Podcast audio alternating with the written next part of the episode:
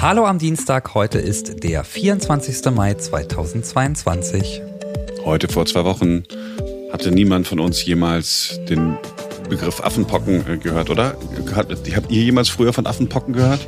Nein. Nein, ich hatte aber auch ja. nichts vermisst. nee, in der Tat nicht. Jetzt äh, sind die Affenpocken überall, also in den Medien zumindest, und man hat den Eindruck, oh mein Gott, äh, da, da braut sich was zusammen oder doch nicht. Alles, was man über Affenpocken wissen muss, gibt's heute bei uns.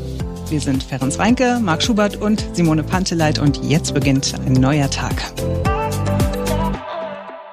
Die Pocken, also so die richtigen Pocken, sind seit Ende der 70er Jahre offiziell ausgerottet. Überall auf der Welt ist gegen Pocken geimpft worden. Jahrhundertelang waren die Pocken lebensgefährlich und richtig bedrohlich. Und die Pocken waren ja auch die ersten, gegen die es eine Impfung gab, haben wir äh, ausführlich äh, hier im Podcast schon mal geschildert, die Geschichte der Impfung. Da ging es eben um die Pocken. Und äh, ja, irgendwann waren die Pocken, äh, Gott sei Dank, verschwunden. Alle lebenden Generationen hier in Deutschland im Moment haben davon profitiert, äh, dass die Menschen gegen einen Erreger gekämpft haben und den Kampf gegen den Erreger gewonnen hatten, gegen den Pockenerreger. Zumindest hatten wir den Eindruck. Tja, inzwischen wird gegen Pocken nicht mehr geimpft. War das vielleicht ein Fehler? Breiten sich deshalb vielleicht die Affenpocken aus? Sind sie vielleicht doch nicht ganz so ungefährlich? Haben sich die Affenpocken so verändert, dass sie doch leichter von Mensch zu Mensch übertragen werden können? Und ist das der Beginn einer neuen Pandemie? Oder ist das alles ein ganz gewöhnlicher Vorgang? All das sind Fragen, die wir uns beantworten lassen. Und äh, solche Fragen lassen wir uns immer von einem Mann beantworten, vom Virologen und Epidemiologen Professor Klaus Stör. Er hat jahrelang bei der Weltgesundheitsorganisation gearbeitet und ist ein Experte dafür, wenn es darum geht, über Viren und die Ausbreitung von Erregern zu sprechen. Hallo, Herr Professor Stör. Schönen guten Tag, Herr Schubert.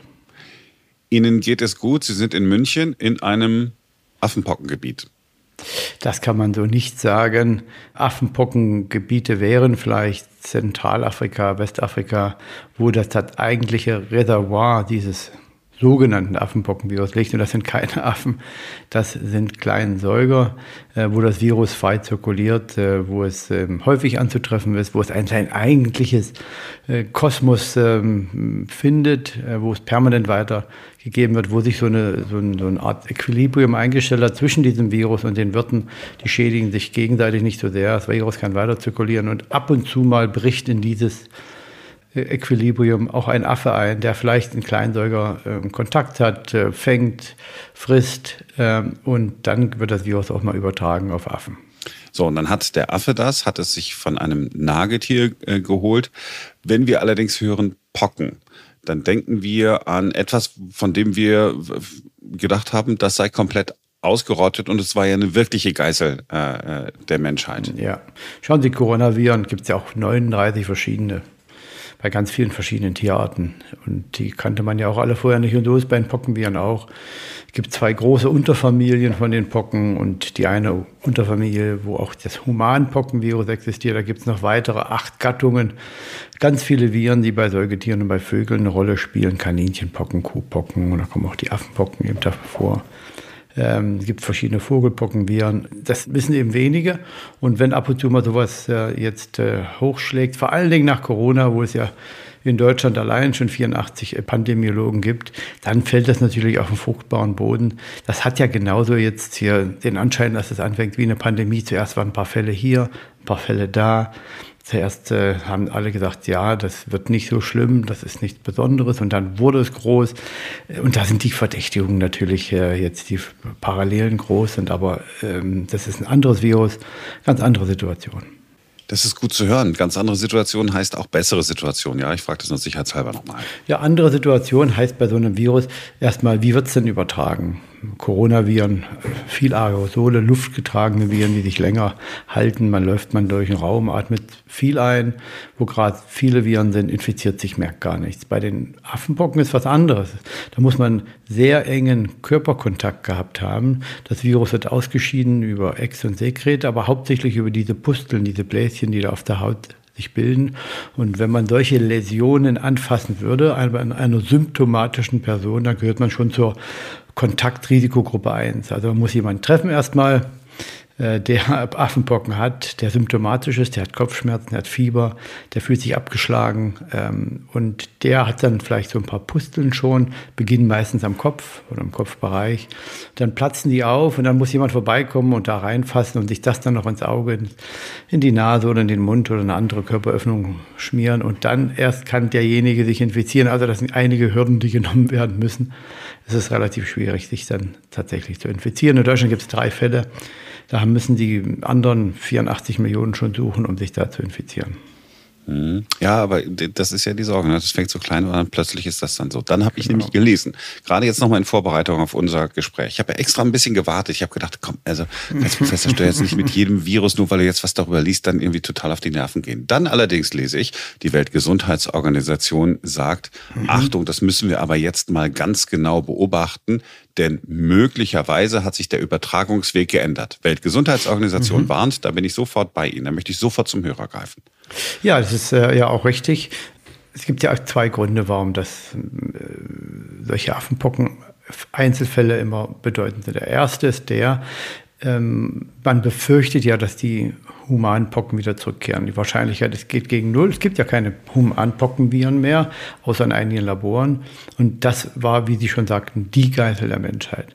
Das zweite ist äh, ein Bioterrorismus-Angriff, dass jemand sich vielleicht die Affenpocken beschafft, genetisch modifiziert, äh, Gain of Function ähm, erreicht und dann die freisetzt als Bioterrorismus.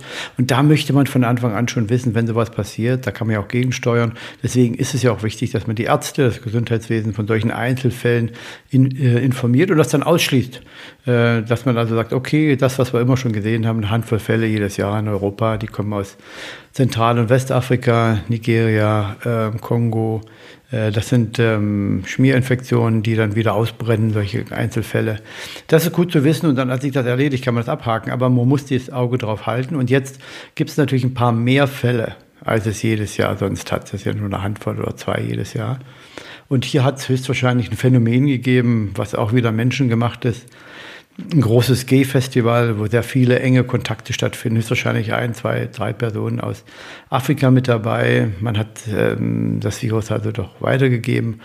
Da waren viele Menschen aus vielen Ländern. Es war ein internationales Festival. Die sind dann nach Spanien, nach Italien, nach England äh, und auch nach Deutschland zurückgekehrt und dann ähm, haben sie die Fälle mitgenommen. So sieht das jetzt höchstwahrscheinlich aus, aber man muss erst mal noch genauer untersuchen, möchte ausschließen, dass es nicht doch eine Veränderung des Virus äh, sehr, sehr wahrscheinlich durch ähm, menschliche Einwirkung gegeben hat. Äh, und deswegen sagt die WHO, Auge draufhalten, schauen, was, äh, wie es sich entwickelt und dann ausschließen, dass es sich um so eine, so eine veränderte Version handelt. Natürlich kann das eigentlich nicht passieren, was sich das Virus so weiterentwickelt. Es sind DNA-Viren, keine RNA-Viren. Die sind äh, überhaupt nicht so anfällig für Veränderungen durch Multiplikation. Also ähm, deswegen ist es vernünftig zu schauen. Also die sind äh, von sich aus stabil. Also so ein Pockenvirus äh, ändert sich jetzt nicht äh, nach, was ich, fünf mhm. Generationen, was irgendwie fünf Tagen entsprechen würde und ist dann plötzlich was ganz anderes. Das ist stable. Das ist sehr, sehr stabil. Die also um das vielleicht, vielleicht ein bisschen genau zu machen für unsere Hörer, äh, die DNA-Viren vermehren sich mit einem Mechanismus, der schon in der Zelle vorhanden ist. Sie bringen also kein eigenes Multiplikationssystem mit, aber die RNA-Viren machen. Also das einfache Replikationssystem, was die RNA-Viren mitbringen, macht Fehler. Alle 1000 Aminosäuren, die dort ähm, genetisch, genetisch äh, kodiert sind, gibt es einen Fehler. Äh, so ein Virus, RNA-Virus, äh, Coronavirus, sehr groß, hat 30.000 Aminosäuren. Da gibt es also schon zwei, drei Aminosäuren, die bei jedem Virus dann schon falsch sind. Und meistens äh, sind das dann nicht in Anführungsstrichen lebensfähige Viren. Aber wenn es dann doch äh, weitergeht mit der Virus Zusammenfügung der, der, Viruspartikel, dann kann schon mal solche Variante entstehen. Das gibt es bei DNA-Viren nicht. Okay, so, Impfung. Ich habe gelesen, einmal, die, die normale Pockenimpfung, die mhm. wir früher hatten, die aber jetzt nicht mehr äh, verpflichtend ist, würde zu 85 Prozent vor diesem Virus schützen. Eine mhm. Meldung. Nächste Meldung. Es mhm. gibt einen Impfschutz gegen das Affenpockenvirus ist aber in Europa nicht zugelassen. Mhm. Stimmt beides? Was ist richtig? Also was richtig ist, es gibt einen sogenannten modifizierten Ankara-Virus-Impfstoff der dritten Generation, äh, wird von einer Firma hergestellt. Der ähm, ist auch gegen die Pockenviren zugelassen. Den hat man 2017 in den USA zugelassen, ein guter Impfstoff, äh, den braucht man einfach deswegen, falls mal so Biotourismus Problem auftritt. Äh, aber ja, man hat eben auch festgestellt durch äh, anekdotische Untersuchungen, dass der gegen Affenpocken hilft. Da gibt es keine großen Studien. Ich glaube, das sind weniger als 400 Leute, die man da mal untersuchen konnte, weil einfach so wenig Fälle vorkommen. Aber man kann ableiten, dass der Impfschutz dort auch sehr hoch ist in der Gegend um, wie Sie sagten, 85 Prozent. Das, sind, ähm, das ist ein Impfstoff, der wird auf sogenannten Fibroblasten hergestellt. Das sind Zellen, Zellkulturen. Und man hat das ganz, Virus ganz lange passagiert, dann hat das genetische Informationen verloren, äh, die Immunogenität behalten, also kann sehr schön schützen, aber nicht mehr krank machen. Äh, und der Impfstoff steht zur Verfügung. In den USA, wie gesagt, 2017 zugelassen. Äh, in Europa äh, hat man den in diesem Jahr auch zugelassen. Äh, wie viele Impfdosen zur Verfügung stehen, die Daten existieren nicht. Das hat höchstwahrscheinlich auch was mit einer gewissen Sicherheitsklasse zu tun, denn als bioterroristisches Substrat sind Pockenviren natürlich extrem gefährlich und da möchte man vielleicht nicht alle Informationen rausgeben. Sie haben jetzt, ich habe überhaupt nicht an Bioterrorismus gedacht, aber weil Sie es jetzt dreimal erwähnt haben, habe mhm. ich jetzt zwischendurch gedacht, also ich habe, Sie können mich sofort, unterbrechen Sie mich sofort. Ich habe sofort gedacht, ach Moment, Ukraine-Krieg, äh, plötzlich neue Pockenviren, äh, Wladimir Putin, mhm. russisches oh Labor. Gott, oh Gott, oh Gott. Naja, da, da, Totaler da, da, da kreiselt Ihnen zu viel im Kopf gleichzeitig rum. ja, es schauen Sie, man, man hat ja immer wieder Szenarien äh, entwickelt und durchgespielt äh, auf dem Reißbrett, ähm, theoretisch, um sich auf solche Szenarien Szenarien, Pandemien vorzubereiten. Und das einer der wichtigsten ähm, Fälle könnte so ein Affen, modifiziertes Affenpockenvirus sein. Das hat man schon diskutiert in den 80er, 90er Jahren, war allem ja klar war, wenn das Pockenvirus verschwindet, dann ist es natürlich nicht lange her, bis dann die Immunität weg ist, weil die Impfung ja dann auf, aussetzt. Und dann kann man natürlich mit solchen modifizierten Viren äh, großen Schaden anrichten. Und das, deswegen wird das eigentlich auch immer verwendet als Beispiel. Äh, also das ist jetzt das ist zu weit hergeholt und theoretisch konstruiert. In jedem Jahr kommen Affenpockenfälle in Europa vor. Die meisten in England. Die haben einfach eine gute Überwachung, würde ich mal sagen. Und dazu kommen natürlich noch historisch und kulturell die engen Beziehungen, gerade zu den englisch sprechenden ähm, afrikanischen Ländern. Ähm, und da gibt es den einen oder anderen Fall immer, und da braucht man sich nicht wundern, dass es in diesem Jahr vielleicht einige mehr gibt durch diesen Katalysator, durch dieses Katalysator-Event äh, im Mai. Okay. So, und ich bin 1970 geboren. Ich bin äh, geimpft gegen Pocken. Mhm. Ähm, bin ich damit auch heute noch geschützt? Ein bisschen geschützt? Mhm. Ja, wenn es um Affenpocken geht? Ja, also auf jeden Fall. Der Schutz ist äh, sehr, sehr hoch, anhaltend, lebenslang. Aber Herr Schubert, ähm, wenn Sie selbst ganz großes Interesse hätten, sich zu infizieren, dann müssten Sie erstmal jemanden finden, der Affenpocken hat. Dann müssen Sie ganz eng mit dem in Kontakt kommen. Der müsste auch symptomatisch sein, der müsste gerade so eine frische Läsion haben. Dann müsste das Virus bei Ihnen auch tatsächlich angehen. Auch das klappt nicht immer. Also es würde schon einige Klimmzüge brauchen, um sich zu infizieren. Dass Sie oder ich, wir uns infizieren, ist wenn wir vom Blitz getroffen werden, ist das wahrscheinlicher als, ähm, oder vom, im Lotto gewinnen, als dass wir Affenpocken kriegen. Ja, ich wollte aber nur sicher gehen, weil das ja genau diese, die, je mehr ich drüber lese, wie gesagt, am Anfang war ich ja auch äh, ganz ruhig, aber dann, ja, dann mhm. haben wir Journalisten ja das brauchen dann auch wieder ein Topic. Ja, es waren jetzt ein bisschen mhm. Slow News Days. Der, der, ich ich sage das ganz offen, ähm, ja. so der Krieg in der Ukraine hat einen weitestgehend inzwischen für uns wahrnehmbar normalen Verlauf genommen. Pandemie, äh, äh, Coronavirus, alles. Herr Lauterbach hält sich zurück, ja, gibt nicht ja. viele Headlines. Ja. ja. Und die Pandemie an sich ist kein Headline mehr. Ja, und dann ist das auf einmal ein Topic. Und ich war wirklich zurückhaltend. Ich, ich schwöre es, ich habe es einmal in einer Frühnachrichtensendung gemacht, um es drin zu haben. Und habe dann aber gesagt, okay, Nee, ganz ehrlich, ich weiß zu wenig. Ich, ich warte noch mal ein bisschen. Und dann, oh, und dann, oh mein Gott, in Großbritannien täglich werden neue Fälle registriert. Ja, Wie viel okay, sind es denn in Großbritannien schon? Ja. Wie viel sind es denn? Ja, ich glaube, glaub, es ist über, überschaubar, 25 oder irgendwie sowas. Genau, in den Größenordnungen. Ja, natürlich, ja, aber es fängt ja alles klein an. Deswegen, genau. deswegen reden wir ja miteinander, damit genau. Sie immer dazwischen gehen können, sagen können, komm Leute, macht euch mal nicht, äh, macht euch nicht ja. bekloppt und macht vor allen Dingen die anderen nicht gleich mitbekloppt. Es ist ja richtig, dass man sich bei solchen Phänomenen immer fragt, ist was Neues oder kennen wir das schon? Und hier ja. gibt es eigentlich wenig Neues, also gar, kein, gar nichts Neues. Das Einzige, was man jetzt sieht und das aber auch eine gute Erklärung hat, ist, dass sehr viele dieser Fälle tatsächlich auf diesem Festival waren. Und da kann man sich eine sehr gute Multiplikatorfunktion ähm, schon vorstellen.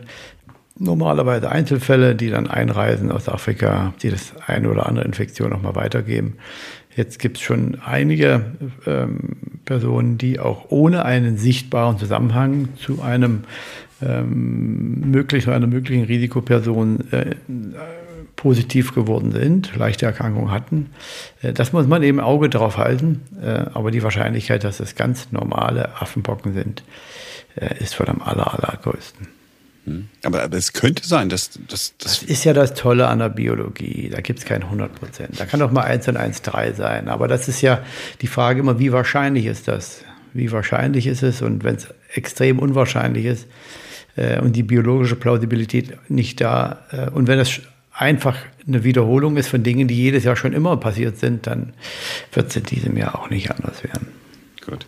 Jedenfalls, weil Sie den Namen Lauterbach äh, selbst erwähnt haben, wenige Minuten vor unserem Gespräch, wenige Minuten vor unserem Gespräch, wir, wir, sprechen am äh, Montagnachmittag miteinander, hat er gesagt, es werde darüber nachgedacht, ob wir vielleicht Impfempfehlungen aussprechen müssen für besonders gefährdete Personen. Wir sind nicht bei Corona, wir sind bei Affenpocken. Ja, das ähm, ist ja, ich finde, es ist richtig, dass man darüber nachdenkt, Impfstoff zu kaufen. Ich denke mir, so 1000 Dosen in einem Land sind nicht schlecht angelegtes Geld. Warum? Weil es auch sicherlich ähm, Gesundheitspersonal geben wird, das sich exponiert, ähm, weil es Einzelpersonen geben könnte, die auch sagen, hier, ich hatte Kontakt, ähm, ich könnte so einen Impfstoff ähm, gerne haben. Äh, vielleicht gibt es auch ähm, Personen, die ansonsten im äh, im Staatsschutz, in äh, Gefängnissen arbeiten, die Exposition gehabt haben können, den kann man den Impfstoff anbieten. Aber eine ähm, postexpositionelle oder, oder an sich Prophylaxe würde natürlich komplett an der Notwendigkeit vorbeigehen. Äh, ich habe jetzt keine statistischen Angaben, wie hoch das Risiko, wie hoch die Risikopopulation ist, aber ich denke mal, es sind vielleicht zwei bis fünf Prozent der Bevölkerung, die extremes Risiko hätten. Ähm, wenn man die impfen wollte, das wären, glaube ich, jetzt äh, fünf, das wären vier Millionen. Ähm, das ist, geht komplett am, an den Notwendigkeiten vorbei. Man darf auch nicht vergessen, auch der Impfstoff hat Nebenwirkungen. Äh, es gibt auch Medikamente übrigens. Ähm, die US-Amerikaner haben sich da zwei Millionen Dosen zur Seite gelegt. Ähm, ist auch in Europa jetzt äh, zugelassen seit diesem Jahr. Helfen die denn wirklich oder lindern die nur die Symptome? Ich habe nämlich beides gelesen. Ich komme da durcheinander. Ja, äh, Symptome lindern äh, ist schon helfen. Mhm. Äh, und die Frage ist, was, was, was reduziert sich?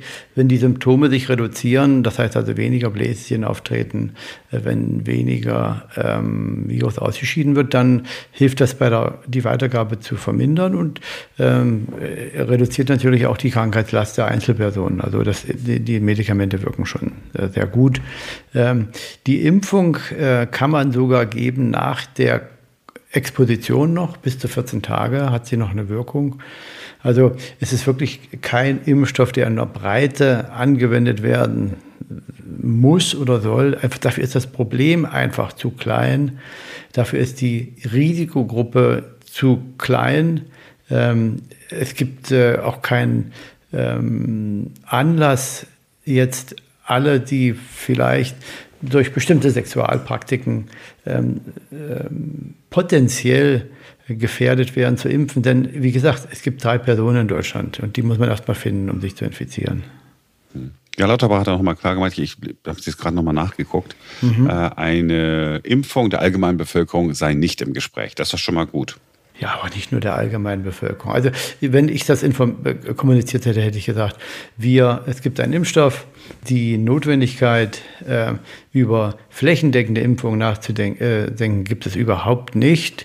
Äh, wir würden uns einige hundert, vielleicht tausend Dosen zur Seite legen, um Gesundheitspersonal zu schützen, das Kontakt hatte. Aber für eine größere äh, Impfkampagne besteht weder die Notwendigkeit noch, noch wäre es vernünftig, weil der Impfstoff natürlich auch Nebenwirkungen hat. Okay. Wort Lockdown ist auch nicht gefallen, also wollte ich auch nochmal äh, ganz kurz. Aber soll ich wirklich, ja, weil ich, ich ja, ja naja. Hatte gestern fragt, Entschuldigung, gestern sagte jemand ähm, mir, dass man im Senat in Berlin jetzt empfohlen hätte, Masken zu tragen wegen Monkeypox. Wirklich? Ach, das ist wahrscheinlich nur ein Gerücht. Wir hoffen mal. Ach man, das ist alles bekloppt. Aber Lauterbach hat auch gesagt, ich will es nur einmal ganz kurz, damit wir es einmal angesprochen haben. Und es, Sie haben es ja schon gesagt, aber ähm, der weltweite Ausbruch sei so ungewöhnlich, dass man sich Sorgen machen müsse, ob er so ablaufe wie frühere Affenpockenausbrüche.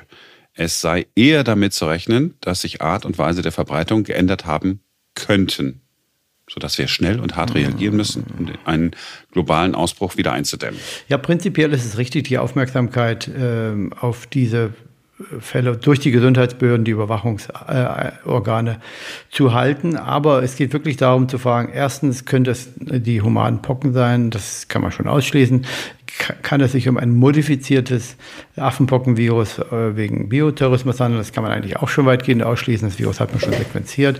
Und die dritte Frage ist, hat sich das Affenpockenvirus, wie wir es kennen, verändert in einer Art und Weise, äh, dass es vielleicht leichter übertragbar ist? Und auch hier kann man weitestgehend ähm, Entwarnung geben, weil die Hypothese, die Erklärung über diesen zentralen Ausbruch und dann die Weiterverbreitung durch die Teilnehmer in die verschiedensten Ländern eigentlich die plausibelste Erklärung ist. Äh, und ich denke mir, das wird auch äh, in der nächsten Woche dann so geschlussfolgert werden. So, jetzt haben Sie mehrfach äh, alle beruhigt. Mhm. Letzter Satz, gibt keinen Grund, in irgendeiner Form irgendeinen Alarm zu machen. Natürlich guckt man sich das alles an. Ansonsten geht es seinen Gang. Es ist nicht das erste Mal, es wird auch nicht das letzte Mal sein, dass Affenpocken nach Europa kommen. So simpel gesagt? Ja, das passt. Äh, für die Gesundheitsorgane Es ist immer eine ganz Routine mäßige Aufmerksamkeitserhöhung, wenn das passiert. Das geht mir bei den Affenpocken so. Aber die Affenpocken wurden in den 1950er Jahren entdeckt. Ähm, man hat dann festgestellt, dass es eben keine Humanpocken sind. Äh, hat die dann gleichzeitig mit dem Humanimpfstoff sehr weit zurückdrängen können, hat es fast keine Fälle mehr gegeben. Jetzt laufen äh, die Schutzwirkungen aus, läuft, der Schutzwirkung, läuft die Schutzwirkung aus. Viele sind äh, nicht mehr geimpft seit den 1980er Jahren. Dadurch gibt es auch die einen oder anderen Pockenfall wieder, äh, Affenpockenfall und nun dieses äh, Event, wo eben sehr viele enge Kontakte stattgefunden haben und internationale Beteiligung. Die Leute sind nach Hause gefahren, haben den Erreger mitgenommen. All das passt sehr gut in die ganz routinemäßigen Affenpocken. Es gibt keine Indikation für schwerere Verläufe, äh, für andere Übertragungswege äh, und es gibt äh, einen Impfstoff und es gibt auch Medikamente. Also hier sollte man die Aufmerksamkeit bei den Gesundheitsbehörden aufrechterhalten und alle anderen können sich entspannen. Genau, mittlerweile ja sogar ohne Maske äh, entspannen, einfach draußen äh, Menschen treffen. Fast überall ohne Maske, fast. Ja, ich bin jetzt äh, am Wochenende sehr viel äh, dem Zug gefahren. Es ist immer noch so, dass man in den Zügen in Deutschland äh, Masken tragen muss. Und es gibt sehr, sehr, sehr viele Menschen, ähm, die auch darauf achten, dass alle anderen die Masken tragen und sehr hoch, hoch äh, besorgt sind. Und was mich besorgt, ist eigentlich diese Besorgnis der Menschen ähm, weil aus meiner Blickwinkel das äh, zwar nachvollziehbar ist, die, das ist ja nicht so, dass die da spielen, die haben die Angst und die haben die mhm. äh, Sorgen, ja. aber es ist besorgniserregend, wie unverhältnismäßig das äh, ist. Äh, und wie man es geschafft hat, ein ganzes, ja, eine ganze Nation ähm, oder viele Menschen daraus äh, in diese Angststarre, in diesen Angstzustand zu versetzen. Ähm, und man hat ja genügend Vergleichsnationen, äh, wo das ganz anders läuft und wo die epidemische Situation ähm, nicht anders ist. Na, wir haben den Vorteil, dass wir so häufig mit Ihnen gesprochen haben. Ich weiß nicht, wir haben ja irgendwann äh, zu Beginn der Pandemie das erste Mal miteinander gesprochen. Da habe ich immer gesagt, es ist so angenehm mit ihnen zu sprechen, weil sie so eine Ruhe reinbringen. Und sie ja dann auch recht behalten haben. Wäre blöd gewesen, wenn sie gesagt ach nee, beruhigt euch mal und es wäre zur Katastrophe gekommen. Ähm, aber das ist natürlich der Vorteil, den die meisten Menschen nicht haben. Mhm. Jetzt sind sie schon viel unterwegs, jetzt haben sie so viel in Sachen Corona äh, an manchen Tagen, ich weiß ja nicht, wie viele Interviews sie da so gegeben haben. aber dann überstrahlt das dann doch. Und, wenn, und dann bin ich, nachdem wir drei, vier Mal über dasselbe gesprochen haben, werde ich von Leuten, die den Podcast gehört haben, fragen dann, ja, wenn das nichts mehr mit Klaus Stör, sag ich, aber das haben wir, hat er doch jetzt äh, dreimal gesagt, du wirst nicht sterben. Ja? Aber es, es, setzt sich so fest, weil man zwischendurch hat dann ja. doch eine Pressekonferenz gegeben. Äh, ja, ja, das ist eben genau das, was die Bundesregierung versäumt hat, äh, zu liefern, einen Anker, einen Informationsanker, eine stabile Quelle von zuverlässiger, abgesicherter Information, der man traut, äh, zum Großteil. Und das kann man schon erreichen, indem man nicht nur eine ausbalancierte Kommunikationsstrategie fährt, sondern auch vor allen Dingen dadurch, dass man die Informations- Basis auf eine strukturierte Risikoeinschätzung setzt, dass man eben nicht die Politiker, die werden auch weiter ihre Meinung sagen, ist richtig, aber die werden sich auf die Zunge beißen, wenn es eine äh, Organisation gibt, wie die STIKO im Vergleich, die dann solche Risikoabschätzungen vornimmt. Und ähm, vielleicht als Beispiel, ähm, in der Schweiz hat es sowas auch nicht gegeben. Äh, dort haben sich dann Wissenschaftler zusammengeschlossen, die gesagt haben, wir kennen uns sehr aus. Ähm, wir listen einfach mal auf, was wir glauben, was richtig ist zum gegenwärtigen Zeitpunkt. Ähm, B117, welche Bedeutung hat das? Was wissen wir über Ausgangssperren und deren Notwendigkeit, über Schulschließungen, Masken tragen, äh, desinfizieren und so weiter. Und äh, die haben sich zusammengeschlossen und nach einigen Wochen, Monaten ähm, wurde Aufmerksamkeit auf sie berichtet, auch von der Presse, dann die Politik. Und aus dieser Gruppe hat sich eigentlich dann der wissenschaftliche Expertenrat rekrutiert. Äh, dort hat man sich also von der Wissenschaft faktisch aufgedrängt, der Politik durch Kompetenz, durch ähm, begleitende Wissensvermittlung und natürlich auch durch Empfehlungen, sodass die Politik nicht mehr daran vorbei konnte und auch wollte, weil es natürlich gute Leute waren, balanciert, zusammengesetzt, multidisziplinär. Da konnte man so ein Schwergewicht schaffen. Die sind dann fast 50 Mal, haben sie dann Policies herausgegeben, war bei den Pressekonferenzen dabei. Und das hat natürlich ein anderes Gewicht, als wenn Einzelpersonen befragt werden, wo dann der Geruch äh, und dann vielleicht noch der stärkere Geruch entsteht. Das ist eben doch wirklich dann ähm, ja, politisierte Entscheidungen sind. Und es ist ja auch nicht so, dass die Einzelpersonen, die hier hineingezogen wurden, dass die äh, wollten, dass sie missbraucht werden, äh, sondern das ist halt passiert. Äh, und das ist halt sehr schwer, sich dann wieder herauszulösen. Aber so kann man auch eben balancierte, strukturierte Risikoeinschätzungen entwickeln. Wenn die Politik das nicht selbst will, dann hat sich, wie gesagt, in der Schweiz so eine Gruppe gebildet, leider nicht in Deutschland.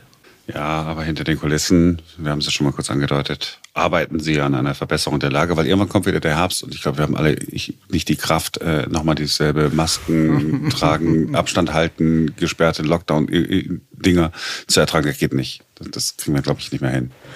Ja, das sagen Sie jetzt. Das hat man im Sommer 2021 auch gesagt. Äh, es muss was anderes werden. Und so richtig gelungen ist es nicht. Aber ich denke mal, dass die Gerichte ja. dann auch hoffentlich genügend Munition haben werden, solche Sachen zu verhindern. Ja, wir gucken mal. Und Sicherheits- und wirklich ernst gemeinte Frage. Tatsächlich in Sachen Omikron-Virus ist tatsächlich, es gibt keine Erkenntnisse über irgendwelche Varianten, die sich irgendwie geändert hätten oder so. Doch, es gibt täglich neue Varianten, die entstehen.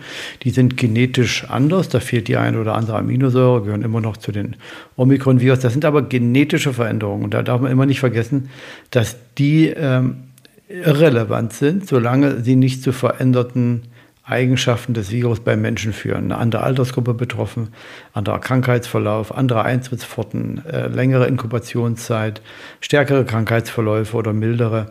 Solange all das nicht passiert, nützt dieses Starren auf diese genetische Information überhaupt nichts. Wir hatten dasselbe Phänomen bei der Influenza, wo eben dann an, viele Leute anfingen, als es technisch möglich war, die Viren zu sequenzieren und sind dann äh, auf und ab gesprungen mit, wir haben eine neue Aminosäure hier und dort gerade in der Binding-Domain und dort äh, ist was Neues und anderes. Und äh, wir mussten dann immer wieder sagen, ja, Virus anschauen, dann hat man das Virus in Frettchen, ähm, hat man Frettchen infiziert, hat dort die Serien gewonnen von den Frettchen, hat dann diese Serien durch diese Viren neutralisieren lassen und auch durch die alten Viren, die im Impfstoff waren und hat festgestellt, keine Veränderung. Weiterhin sehr hohe Neutralisationstitter, also das sehr gute Immunogenität, kein Variantenvirus.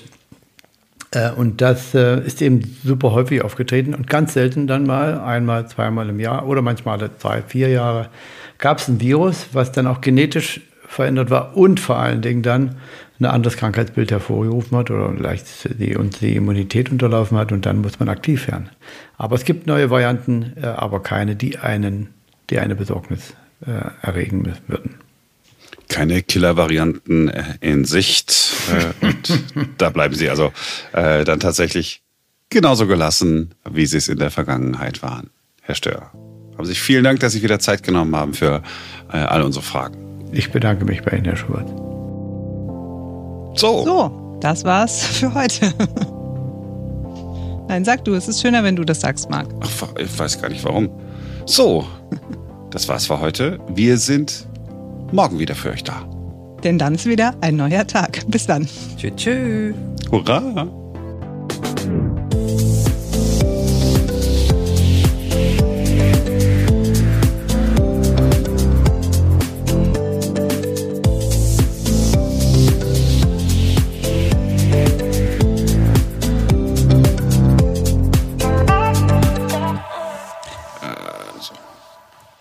Hallo am Dienstag, heute ist.